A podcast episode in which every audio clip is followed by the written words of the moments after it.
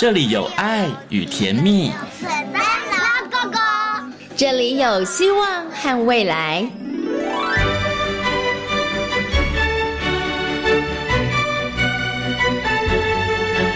遇见幸福幼儿遇，见幸福幼儿遇见幸福幼儿园，遇见幸福幼儿园。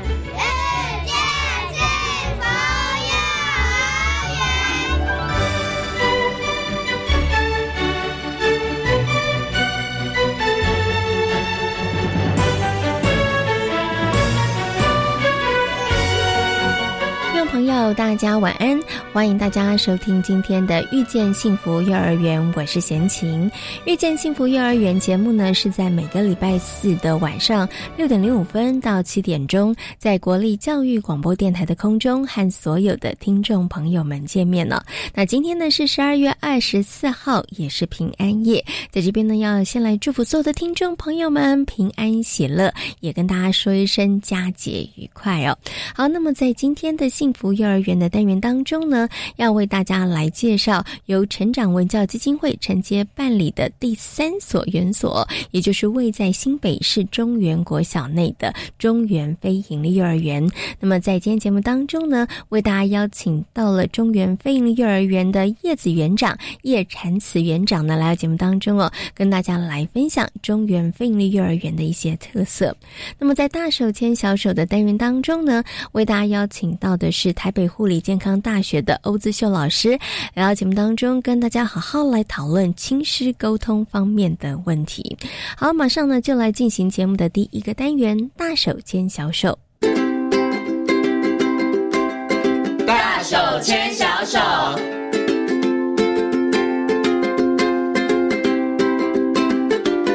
里是教育广播电台，您现在所收听到的节目呢是遇见幸福幼儿园，我是贤琴。接下来呢，在节目当中呢要进行的单元是大手牵小手的单元。很高兴的在今天节目当中呢，为大家邀请到国立台北护理健康大学婴幼儿保育系的欧志秀副教授呢，欧老师来到节目当中，跟所有的听众朋友、家长们好好来讨论一下，到底要怎么样跟老师沟通这件事情，其实真的非常的重要哈。Hello，欧老师你好。好啊，贤琴你好，对老师听众朋友大家好。家长怎么跟老师沟通很重要哈。是的，对，因为呢，有的时候家长你自己自认为善意的沟通，但是对于老师来讲，他可能觉得压力挺大的，然后啊，沟通好像跟家长沟通被列为是那个幼教老师，尤其是新手的幼教老师，大概大魔王之呃一吧。就是不知道要怎么样跟家长沟通，是是蛮前面的。对哈、对，所以呢，其实我们今天呢，也好好来跟家长们谈一下，怎么样跟老师有个好的沟通哈、因为真的我相信啦，不会有家长是恶意的要去攻击老师，对不对？嗯可是可能真的很多家长在不经意当中啊，其实你可能伤了老师，或者是埋下了这个没有良好沟通的一个。种子哈，所以我们今天好好来谈这个问题哈。嗯好，不过我想呢，先请老师来跟大家谈一下啦。有些有些家长觉得说，哎，那我要跟老师沟通，那我就是把所有的事情通通都跟老师讲，是这样子吗？哦，好，那要看看呃，我我想我们的家长沟通跟老师沟通，可能有一个呃蛮重要的一个条件，其实是、呃时间。嗯好，那你刚刚提到说，哎，是不是我一我什么时候一次给他，我要嗯讲多少哈、对那这也跟时间有关。那讲什么哈？那呃，那那所以其实我想沟通跟所有的其他沟通都一样了哈、嗯那个沟通就是有供给者，有接受者嘛嗯哈、那我们可能当我需要沟通的时候，在什么时间点，其实呃比较好。最适合的沟通量。哎好，所以你像刚刚讲说，我是不是全部讲？嗯什么时候需要全部讲？如果我们其实在讨论到一个孩子，我们观察到他有一个呃嗯。困难的状况，我们需要协助他，但我们需要知道前因后果。嗯他到底害怕什么？嗯为什么大家很喜欢的玩的沙坑，他不愿意下去？嗯哼，好，那我可能就会发现说，哎，那我们可能已经观察他一段时间，老师已经试了很多种方法，但我们还是不知道怎么样帮助他，因为沙土水对孩子是一个很好的一个学习的媒介。那这时候也许就需要很。很多讯息的沟通。嗯，啊，是，就是他哦，原来他是在几岁的时候曾经发生过什么事情？对对对对，好。啊但是如果说，哎，其实我们今天只是要去做一个呃什么啊，好，那他昨天啊，今天早上出门发生什么事情啊？所以老师可能我们今天呃稍微留意一下哦他做什么哈、那他就不必讲太多哈、嗯嗯那或者是在接送时间，那也很有限的时间点。对，所以我想刚刚那个不是一个简单的问题，那去时呃沟通的时间点、沟通的量哈、嗯哼。那呃那个呃双向的还是单向的哦，这个可能都有关系。好、那如果是呃呃刚刚讲说，哎，其实是家长很想沟通一件事情，嗯哼，但是呃老师判断还没有这个需要，嗯，是，或者是哎那个家长能够沟通的时间点刚好老师没有空，那可能就会产生误会。嗯嗯，不是老师不需要，所有的老师当他在协助孩子的时候，呃，有对这个孩子他所不了解的讯息，能够对他呃认识孩子，或者都是有能够帮助的都是有帮助。大部分的老师都是欢迎的，嗯哼哼哼哼，对。但是如何呃在合适的时间，那呃必要的一个呃就是沟通的量哈、那我想这些都是有关系的。哇，嗯。所以刚刚老师稍微讲一下，我就发现其实要沟通真的不容易哈。嗯因为我刚刚讲说要天时地利人和，时间要挑对，对不对？看什么时间，嗯然后内容到底要讲多少，这件事也很重要。然后再来可能说话的方式、态度，对。它其实也是非常重要。像刚刚老师讲内容，哎，我就突然刚才很有所感哦，因为有的时候可能家长觉得说，嗯、有的家长他会觉得你真的好多事都告诉老师，可是有的家长觉得这不重要不用跟老师讲，反而让老师讯息不够多的时候，他再去处理这个孩子的一些状况，想要去协助孩子上面，嗯他其实有的时候真的会有一些困难哈、所以在内容上怎么掌握，它其实也真的是一个技巧，也是一件重要的事情。不过我们先从时间来谈好了，到底什么时候跟老师沟通比较好？我我知道好像有些幼儿园他可能会有明定时间，比如说早上接送的时候，下午接送的时候，或者是可能中午可能有一段时间，嗯他可以跟这个家长沟通，是不是？其实定出这个时间来讲，对老师来说也是比较好的我。想你刚刚这个问题就是说哈，我们在日常的运作上面怎么样的沟通时间？那我如果先回到一个更前面的一个时间点，说，哎，我们最呃，就是我们要怎呃什么时间是去去去确认，或者是说去了解我们的沟通的模式或时段是什么？通常是所谓的新生。嗯好，比如说，哎，呃，现在是现在刚入园哈，好嗯，刚入园，那你就会发现，幼儿园一般跟所有的学校或者机构大概一样，我们其实就会有一个呃新生家长说明会。是那我们可能会有一些所谓的家长手册啊，哈、嗯或者是说，哎，一个面对面的座谈，那这个通常就会有园方或者老师，其实他规划的，嗯哼好，所以我想那个沟通一定会有机会，一定有时间。嗯那那个通常什么时候会知道这样子的规则？大概就是在新生的时候。好，那这个说明会，或者是说，哎，你可能在在呃，他用手册的方式让你知道说，哎，如果你需要跟我们联络，大概什么时间点，透过什么方式，或者在我们这边沟通有几种形式。因为刚刚我们一开始说，哦，好像沟通要考虑的面向很多，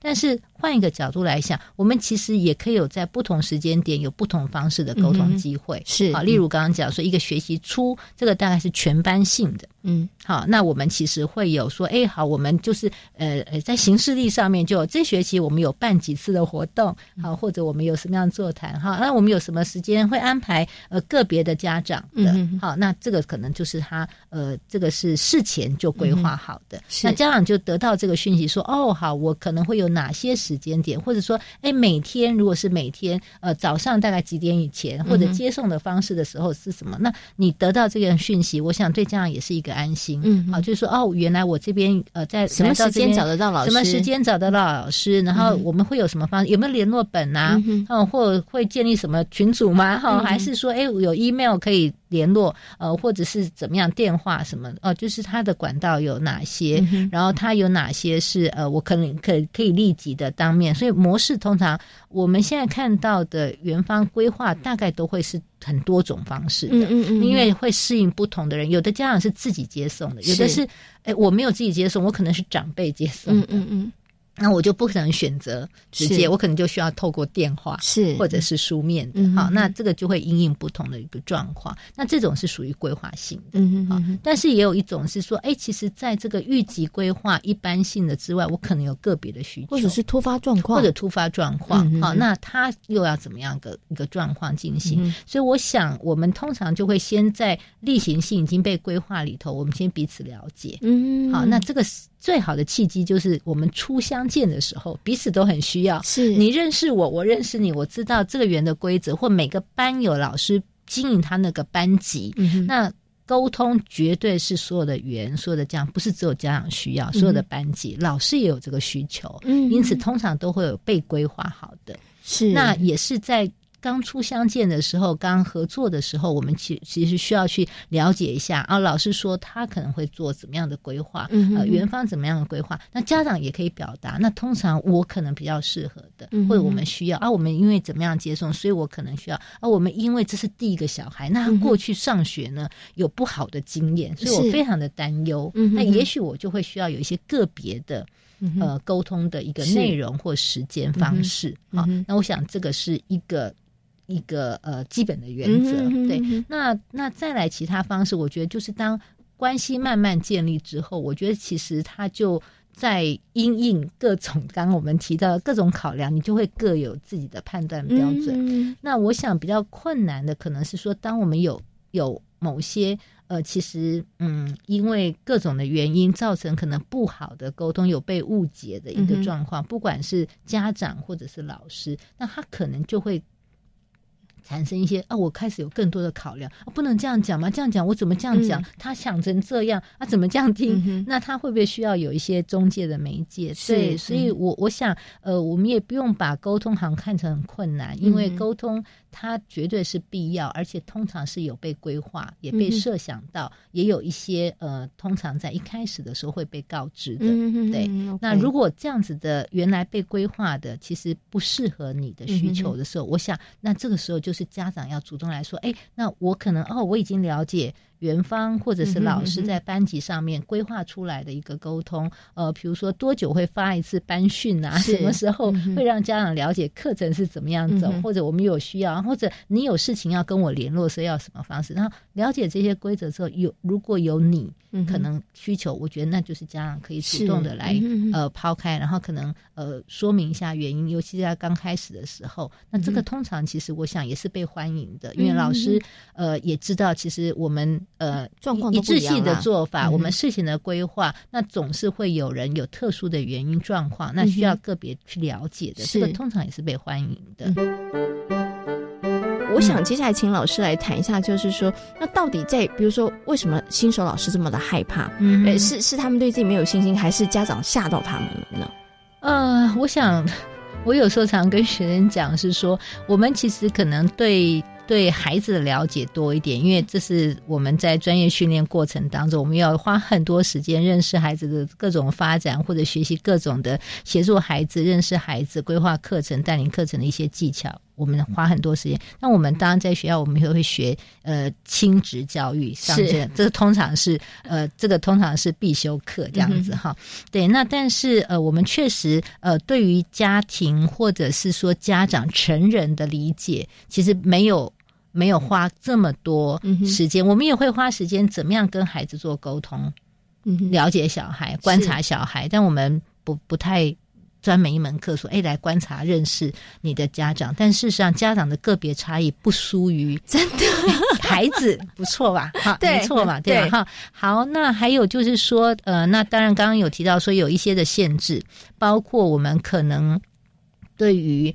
呃，这个孩子不管是呃事先理解或者期待目标，那这个有没有一致？嗯这也可能都会影响沟通的过程哈。那我想这边指的比较是说，呃，从孩子学习成长的角度，那更不要说有些的沟通就是比较困难一点，例如说，呃，孩子今天可能在学校有不开心的事情，嗯或者是哎呀有受伤的事情。嗯是好啊、被蚊虫咬，哎，蚊虫咬可能对有些家长来讲是非常大的事情。对，好，那有些是可理解的。比如说，这个孩子皮肤是特别敏感的，嗯他随便一叮，天哪，就会肿成一个大包。哈、那这个回去家里还有长辈呢，嗯这看到会舍不得。哈、嗯那这种有没有要需要？呃，就是这个事情是可大可小的时候，如果我们有更多事前的了解或背景呃彼此的认识的话，其实就能够理解。不然你为什么要大惊小怪呢？哦，被蚊子咬这件事情，尤其在台湾的夏天，尤其我们现在鼓励孩子要去户外，嗯我们鼓励呃不要用太多的那个人人呃那个什么那个药的这个部分，或我们鼓励孩子去接受亲近大自然，这好像就是容易发生的事情。嗯但是在什么时候，它就会是一个严重的事情。嗯我刚刚讲，这个孩子皮肤过敏，特别的时候这个他呃嗯嗯嗯，好，他他家长特别交代，然后这个爷爷奶奶特别重视。嗯好，那那我们就要去拿捏判断了。哈是对，所以我想，嗯，他他那个呃，一般的呃学习上面。或者是呃学习上的部分，我觉得跟目标比较有关，嗯就是我们对于孩子学习成长的啦期待，嗯那老师会不会有呃配合着他的那个呃孩子需要的一个呃阶段性的？那家长有没有急了一点，或者太不急？嗯 我们也会遇到那个家长，就是我们老师观察，担心他的孩子可能需要了解要不要特别的协助，因为看起来是比一般的孩子慢的。嗯哼有些家长会觉得说：“哇塞，你给我孩子贴标签。”嗯哼可是可能要理解，如果我们在一般呃正常，或者是说，哎，不要讲正常，就是比较专业的一个过程，老师通常不会轻易的跟家长这样子说。嗯好，这也是自找麻烦。是 好，嗯我们一定是会有经过一定程序的观察、评估、内部的分析，然后确实觉得需要跟家长嗯哼做一些讨论了。嗯好那可能才会去去去进行这个部分。那那那，所以呃呃，那有的是期待太高，嗯有的是期待哎觉得可以慢慢来。嗯那这个是比较学习上面的，那这个一样都跟共识，那或者是说，哎，当彼此的呃认知状况或目标不同的时候，这个可能就是我们会认为沟通上比较困难的部分。那刚刚还有另外一种，刚刚讲说，哎，就是特殊状况，我们不愿意看到发生的。是嗯好好，或者这孩子常常回去就说他不喜欢来上学，嗯哇，那这听起来好像是他在这边是有委屈吗？嗯是有嗯，就是这个状况是在检讨呃老师、检讨教师，还是说我们在谈论这件事情，我们不知道为什么？那这个部分，我想都是可能一个困难。你这时候就让我想到，呃呃。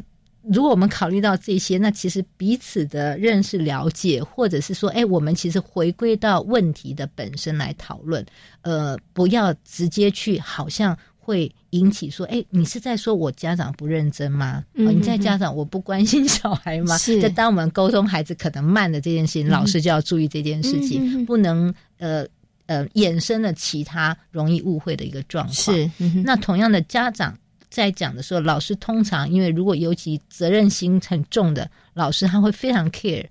哦，这家长特别要讲这件事情，那是我哪里做不好吗？我有没有？那他有没有被误会这样一个事情？嗯哼嗯哼那我就会想到一件事情，是我曾经在我自己在现场当带孩子当现场老师的时候，有一天接到一个家长的电话，嗯哼那家长其实跟我们其实已经有一段时间的合作，平常沟通也都很好。但他那天突然在电话中吞吞吐吐起来，我想说：“妈妈，今天怎么了呢？”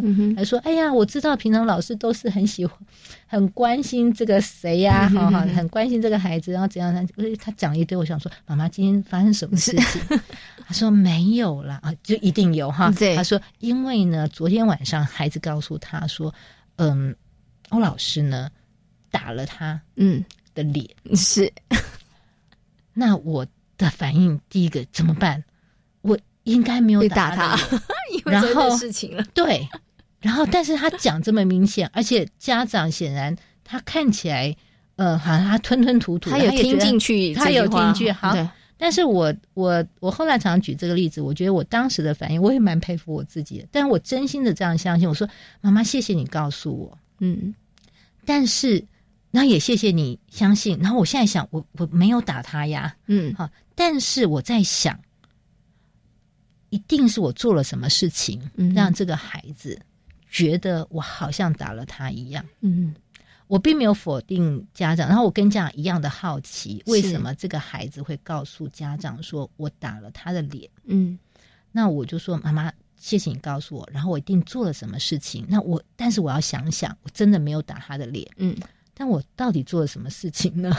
然后我今天我会想办法去呃了解一下，就是了解一下这样子。嗯不过我后来想了一下，就是说，其实有可能发生在因为前一天两个小女生午睡的时候，叽叽喳喳这样聊得很开心，然后我我有过去提到说，哎，该睡觉了，然后提醒了好多次之后，我确实有摸到她的脸，说，哎，谁谁谁叫着他的小名说，我们是不是该睡觉了？嗯但是当然不是打的方式。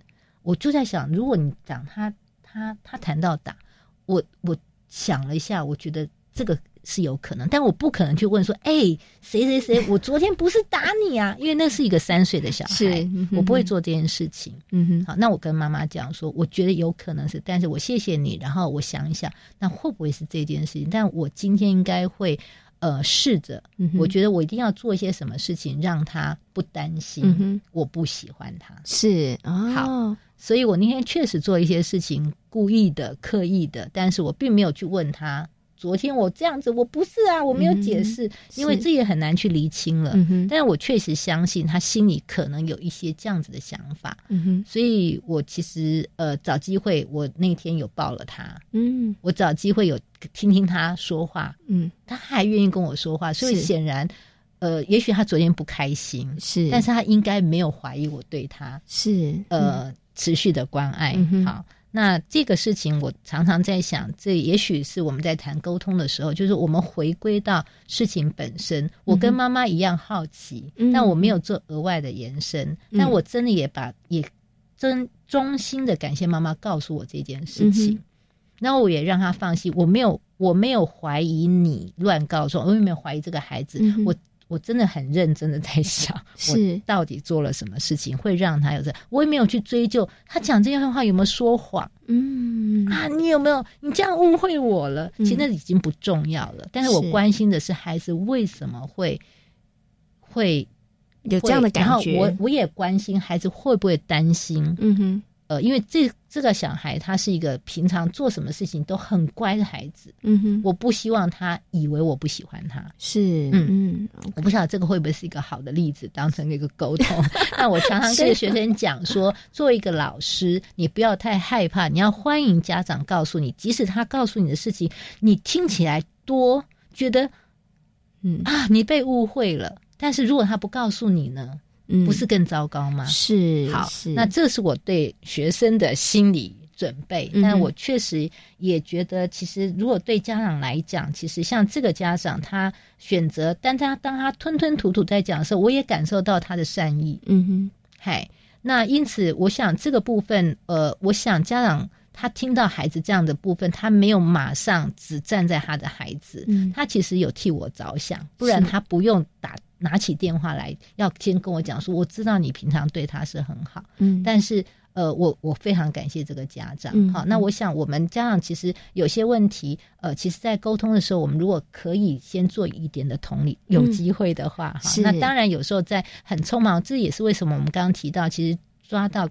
好的时间，也许我今天早上我就是想要讲一件事，但是我早上的接送太匆忙了，我可不可以先留个纸条说，老师我有事情想要找你，那你方便的时候我们可不可以联络一下？是你就不要在那个时候去讲。嗯好，那这个家长他那天打的这个电话，我也是必须后续啊。我说我现在我也没有办法给你答案，我只知道我应该我我有担心，但我今天会做什么事情，然后我我今天做了什么事情，我他来接的时候，我只告诉他说，今天看起来没有我的担心，嗯那你回去也不用特别再问。但是如果他又告诉你，小朋友又告诉你什么事情，那我请妈妈还是要让我知道，是，因为我不知道我今天这样处理完了没有。嗯好是，那通常我想接送时间会是大家都比较有空嗯一点的时间，当然是有时候说，哎、外面可能车子临停，那又是一个时间点那点。就找另外的时间了那，或者有的家长他会愿意用书写的方式，嗯有家长愿意能够在合适的时间打电话。嗯哼那但是我先先做一个预告，那我们大家双方都把问题，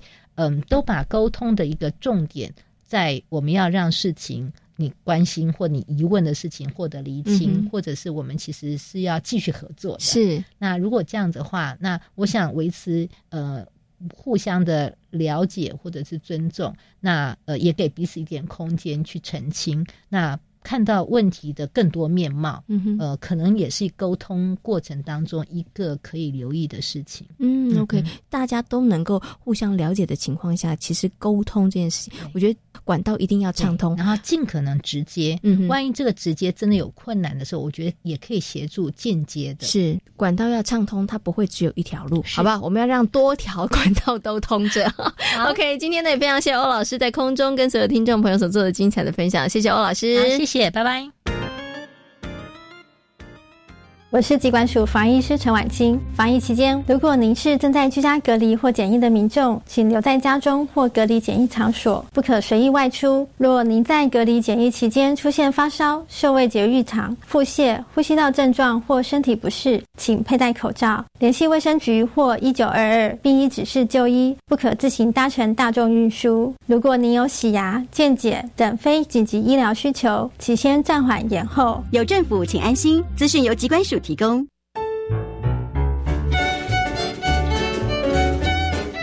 Hello，各位听众朋友，大家好，我是主持人彭仁宏。圣诞节即将来临，创业青年们除了在创造经济奇迹之外呢，也别忘了继续收听我们每周二下午五点二十分的《创青宅急便》节目哦。祝福各位听众朋友们圣诞快乐，Merry Christmas！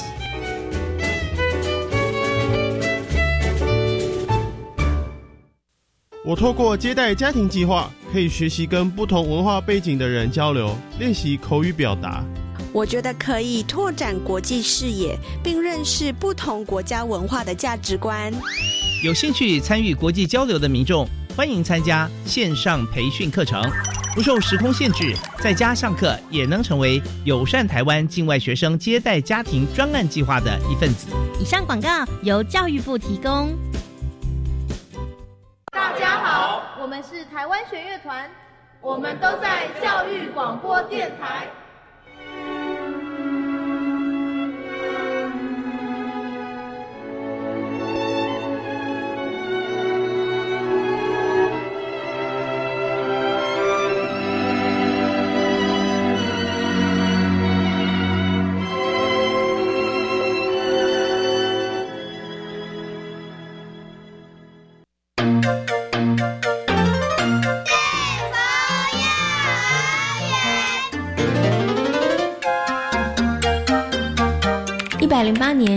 的中原非营利幼儿园，位在新北市三峡的中原国小内。目前总共有大中小级幼幼班，共一百三十六位学生，以看见孩子、尊重孩子以及支持孩子作为重要的教育核心理念。这里是教育广播电台，您现在所收听到的节目呢是《遇见幸福幼儿园》，我是贤琴。接下来呢，在节目当中呢，我们要进行的单元呢是幸福幼儿园。那么在今天的幸福幼儿园呢，要为大家来介绍哇，才满一岁多一点的中原非营利幼儿园。好，那刚刚的出生的呢，就是我们中原非营利幼儿园的叶禅慈园长。Hello，叶子园长你好，你好，大家好。是哎，小朋友称呼你叶子吗？对，小朋友叫我叶子老师。OK，今天很高兴呢，可以请到叶子园长呢来到节目当中，跟大家介绍中原飞鹰的幼儿园。那中原飞鹰的幼儿园呢，是在一百零八年的时候，八月的时候，然后呢，这个开始招生啊，开课了，哈，对，然后所以到现在真的才刚满一岁多一点点。我想是不是可以先请这个叶子园长跟大家稍微介绍一下中原飞鹰的幼儿园它位在什么地方？而且其实你们当时去承接的时候，就是看中了它有很棒的这个地理环境位置哈，所以要好好帮大家介绍一下，它是一个位在什么地方，然后有哪一些资源特色的一个园所呢？好，我们中原非营利幼儿园位在新北市的三峡区，那它刚好在三峡老街的街尾的中原国小里面。嗯、那我们那时候成长文教基金会其实去年大概二三月的时候知道这个资讯。然后其实那时候我们就有去探勘，那我们太喜欢那个场地了，因为那个场地第一个它离鸢尾山非常非常的近，是，然后所以它的自然生态很丰富，而且如果你早上早一点去，你还可以看到人有人在溪边洗衣服，非常特别吧。对对，然后旁边也有阿公阿妈在种菜，我觉得它是一个还自然就是生态丰富，然后也淳朴的地方。嗯那那里其实走到老街大概差不多十分钟，大人的脚程十分钟，所以其实不远。那老街当然也有很多的，包括。呃，历史，包括它的建筑，其实都是很适合，就是那边的自然生态跟人文生态太丰富了。嗯那对我们来说，呃，成长其实一直想要找的元素，就是有孩子可以尽情奔跑，然后也有可以探索自然探索，那又有这种人文情怀，我们觉得太棒了。所以那时候我们知道这个资讯以后，我们就觉得，诶，那我们可以去公开招标，嗯。然后写企划案。那我们也很有幸，在五月的时候就确定说，呃，我们可以去承办。嗯所以五月呃开始筹备，到去年的一百零八年八月一号，嗯我们开开学了啊，对是。那刚开学的时候有一百二十个小朋友，嗯到今年因为刚好我们的校舍整个都呃就是修缮完成，所以今年是全校一百三十六个小朋友。嗯哼，对，所以是四个班再加一个这个两岁专班班，对，对幼幼班，对，所以有一百三十六位学生对，哈。而且呃，我们很喜欢那个场地，还有一个是因为它在中原国小里面，那这个国小其实很友善，也释放了很多的空间，所以我们的好小孩早上的大肌肉活动是可以去跑操场的，嗯，是。对，嗯然后有地方骑车，是。然后有地方玩跳格子。运动，所以我们觉得那个场地太棒了。嗯，OK。所以刚刚其实啊，叶子园长跟大家谈，哎，为什么会在这个地方，然后承接下来办理？其实跟他拥有非常丰富的，不管是自然的资源、人文的资源，然后包含了其实也跟这个我们的教育理念是符合的，让孩子可以尽情的奔跑，然后呢，也可以让孩子在这个人文的部分上面，其实可以有一些这个生活上面的连接哈。所以我们就成立了。不过呢，其实刚刚叶子园长有没有提到一个重点是什么呢？其实呢，他刚刚讲，因为他们是位在中原国小内，那中原国小其实也是一个非常友善的一个场地机关哈，嗯所以其实相处是很愉快。但是呢，其实呢，在中原非营利幼儿园，它之前它其实就有一个园所在中原国小内哈，所以我们其实是承接办理的哈。嗯对，可是我这个就会好奇，我想请问一下叶子园长，因为我们是承接办理的嘛，所以一定有一些是原来的园所，对呃，小旧生呢，他们可能去读，对不对？哈，。对，可是呢，因为呢，以这个成长文教基金会来讲，以非营利幼儿园的教学理念来讲，其实跟坊间一些园所其实是不太一样的。我们强调是同整教学，我们没有部本教学，对不对？然后我们是正常化教学，所以刚开始承接的时候，会不会在这个部分上面其实会有一点辛苦？包含了你可能要跟家长沟通，要让家长放心，因为。本来每天回家可能有部本练习的，现在什么都没了。然后本来以前课表上面还有看到国语啊，嗯还还看到数学，现在什么都没了。对所以刚开始的时候，会不会有在这个部分上面要跟家长做一些说明，或是怎么样让家长在这个部分上可以比较安心一点？对，呃，这是一个很大的挑战。对，因为呃，我们用的方法是一开始在筹备期的时候，其实我们先办了一个说明会。那说明会它有几个重点，第一个是先让家长了解说什么叫做非盈利的幼儿园，因为虽然它呃我们之前旧的园所的前身是公办民营，可是因为呃那毕竟还是比较私立、纯私立的体制，嗯哼，对，跟真正转到非盈利，我觉得那个呃，基本上观点其实是不太一样的，所以我们有对这一部分做说明。那再来一个就是最大的重点，就是所谓的课程。因为的确没有课本，对我们那个社群的家长来说是一个非常非常大的不一样。嗯对他们会有一点点担忧，说那小孩到底有没有学？小孩嗯到底去学校要做什么？是那所以那时候我们其实针对课程就有做了说明，比如说我们非常重孩子的生活自理，我们觉得呃一个人要把自己要独立。的前提是他有能力把自己照顾好，是而且当他有能力把自己照顾好，他其实就更有能力去做更多的探索跟学习。嗯哼所以，怎么让家长知道我们的教育信念，然后还有我们怎么做，我们就在那一场说明会让家长知道。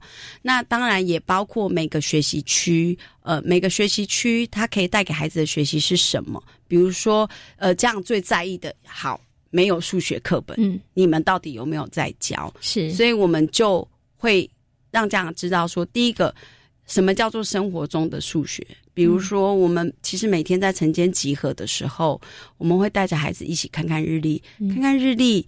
一方面是整理一下数字啊，对，然后我们每一天发生什么事，老师在每个日历上面写了孩子的生日，所以他们每天翻日历很惊喜啊。今天是什么日子？哦，今天我们班谁生日？哇，明天我们可以看儿童剧场，这对孩子来说有个期待，所以这个日期跟他的生活有了连接，而且这个同时他也在认识数字，嗯，可是是很自然的认识数字，而不是课本。坐下来，我教你一二三四，那就是用这样的模式，或甚至在学习区，你说益智区一定摆了非常大量的数量的概念教具在里面，那孩子有机会去探索，他就会有机会学习到。嗯，那我们就用这样的方法，让家长知道说，所以我们其实很看重孩子的学习，是，可是怎么样？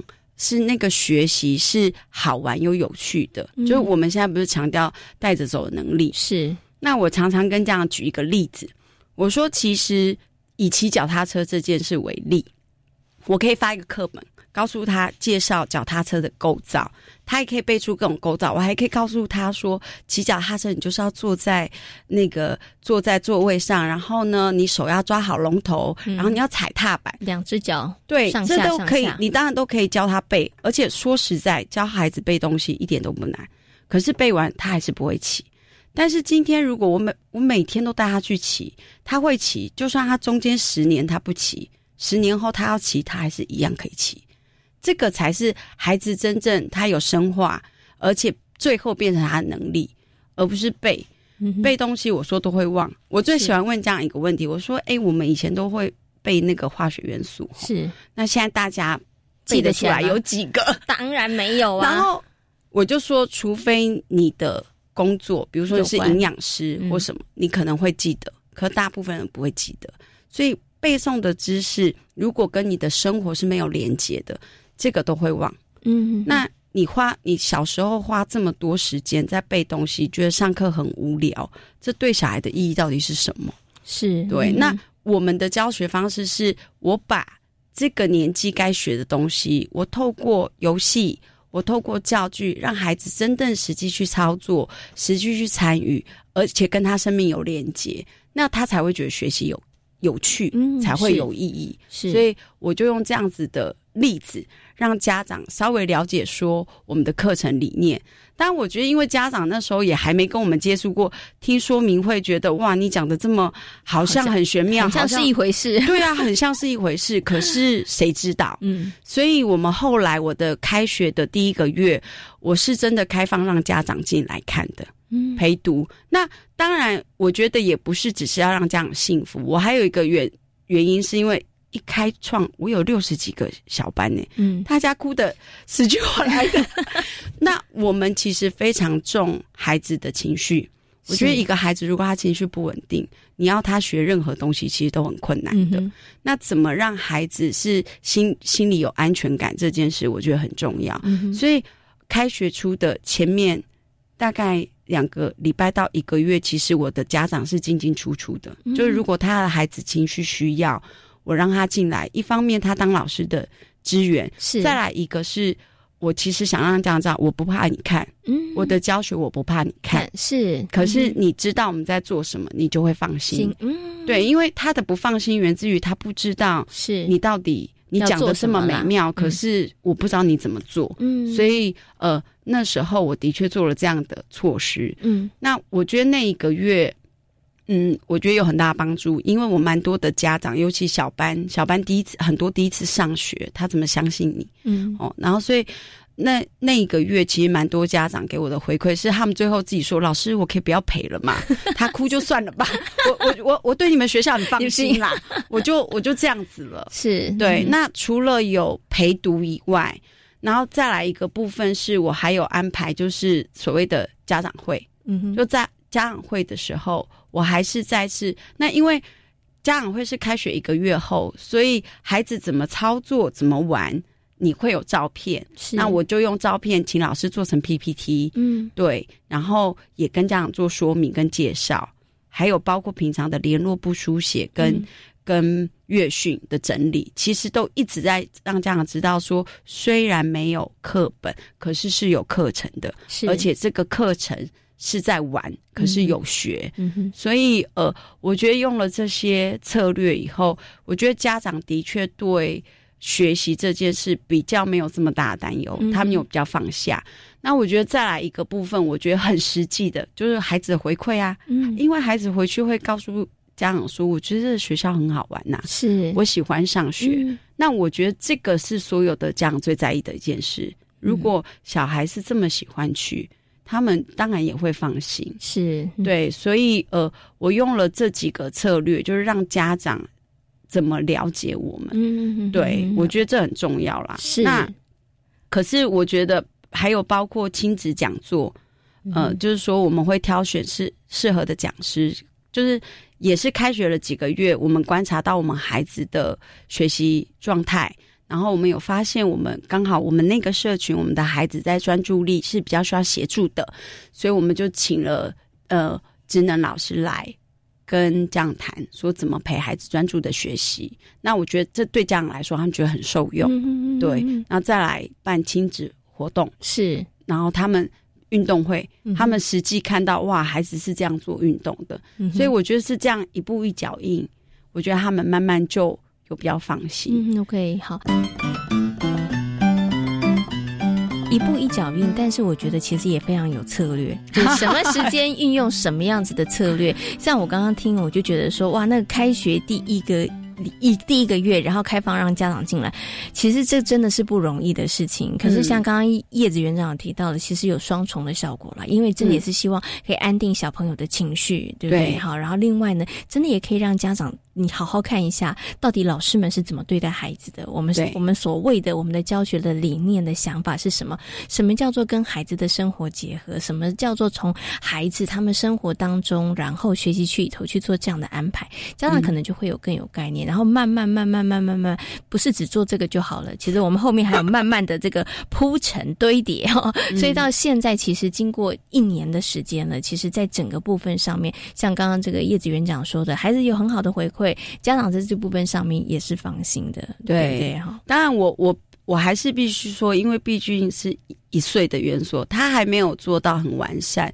那我始终相信，我觉得这个过程是很怎么很真诚的跟家长互动。嗯我其实也跟我的家长说，我说哇，你们很有勇气选了一个新学校，那我们不是最好。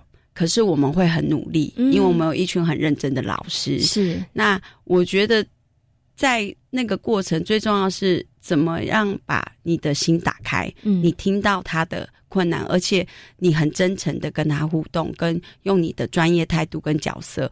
我觉得其实家长没有到不能沟通，嗯哼只是有时候我觉得是因为呃，我觉得是身份角色不同，所以大家在意的点不太一样。是 OK 好，所以但是有一件一件事情很重要，就是诚心，然后把心打开，这件事很重要。对我很喜欢刚刚叶子说的，我们可能不是最好的，因为我们才一岁嘛。你要我们一岁就变得最好，这件事情不太可能，对不对？因为还有很多的园所、很多的园长、很多老师，他们也还非常非常努力。对虽然我们不是最好的，但是我们一定会是非常认真、非常努力的，而且会朝着那个方向去迈进。所以呢，在过去这一年里头呢，中原非营利幼儿园的老师、园长，大家真的也非常的努力哈、刚刚其实叶子园长有提到了，所以你们在教学上面其实以学习区为主嘛哈、嗯其实呢，学习区的它。跟大家所想象的那个呃一般的那个教学不太一样，他对没有一个老师，然后准备了教案，然后在台上跟孩子讲没有。其实孩子他们就在他们有兴趣的学习区里面，他可能去探索，可能去研究。别以为老师就没事做，老师很忙的 哈。所以呢，其实，在使用就是运用学习区教学的学校里头，我觉得老师他其实也要有一些本事，对不对哈？对，老师可能他在引导、在观察上面，其实非常非常的这个重要哈。嗯那在这个部分上面呢，我就要请这个哎叶子园长跟大家谈一下了，因为其实新园所我知道有的时候新园所光找老师这件事情。就有点 辛苦了，对不对？然后呢，要找到你觉得哎可能适合的，其实在这个部分上面，刚开始是不是也遇到了一些困难呢？呃，的确，我觉得因为第一个是现在很多师资体系培训出来的呃学生，其实并不一定会愿意进入职场。我觉得这是所有大学教授他们最担忧的一件事。嗯，好，那再来一个部分，是因为我们那个地区的确它也比较偏僻一点点，所以如果要大家从很老远的地方去工作，我觉得也不容易了，不容易。但是我们还是也有老师是从新庄跑来工作的，对，因为喜欢我们的教育理念，是对，所以我我觉得呃，找老师这件事情，就是有时候是缘分。你看，你可不可以遇到有心人？但是我的确在面试的过程里，其实几个老师留下来都会跟我们说，他其实是在面试的过程里听到我们的教育理念，嗯哼，他很喜欢，然后他也觉得对要尊重孩子，嗯哼，然后那个是跟他以前在学校呃在就学的时候听到老师们讲的那样的教育理念。是很贴近的，所以他们也会很想来挑战跟实验看看。嗯哼，对。那我觉得难是难在老师怎么样让自己一直积极主动，而且愿意学习。因为我觉得，即便我现在工作二十几年，我还是觉得我很多还是不会，还是在学习的过程。对，所以我觉得，呃，比较大的点是老师自己本身，你有没有那个意愿？要跟着孩子一起学习，而且自己一直不断的修正自己。嗯，对。那当然，我们在那个过程里，师训就变成很重要。就怎么培训老师，让老师知道说，其实每个学习区的重点是什么。嗯，所以呃，包括我们会让他们去做参访，是对，去参访已经做的很好，包括龙浦啊、吉利啊。然后当然，我们也会内部做培训，嗯，就是说针对每个学习区去做讨论，然后一起看说这个学习区其实应该摆放什么材料比较适合，嗯，对，就会全校一起讨论啦。我觉得是大家一起一起共同成长。嗯，OK。现在有没有发现一个新的元素成立真的很不容易，对不对？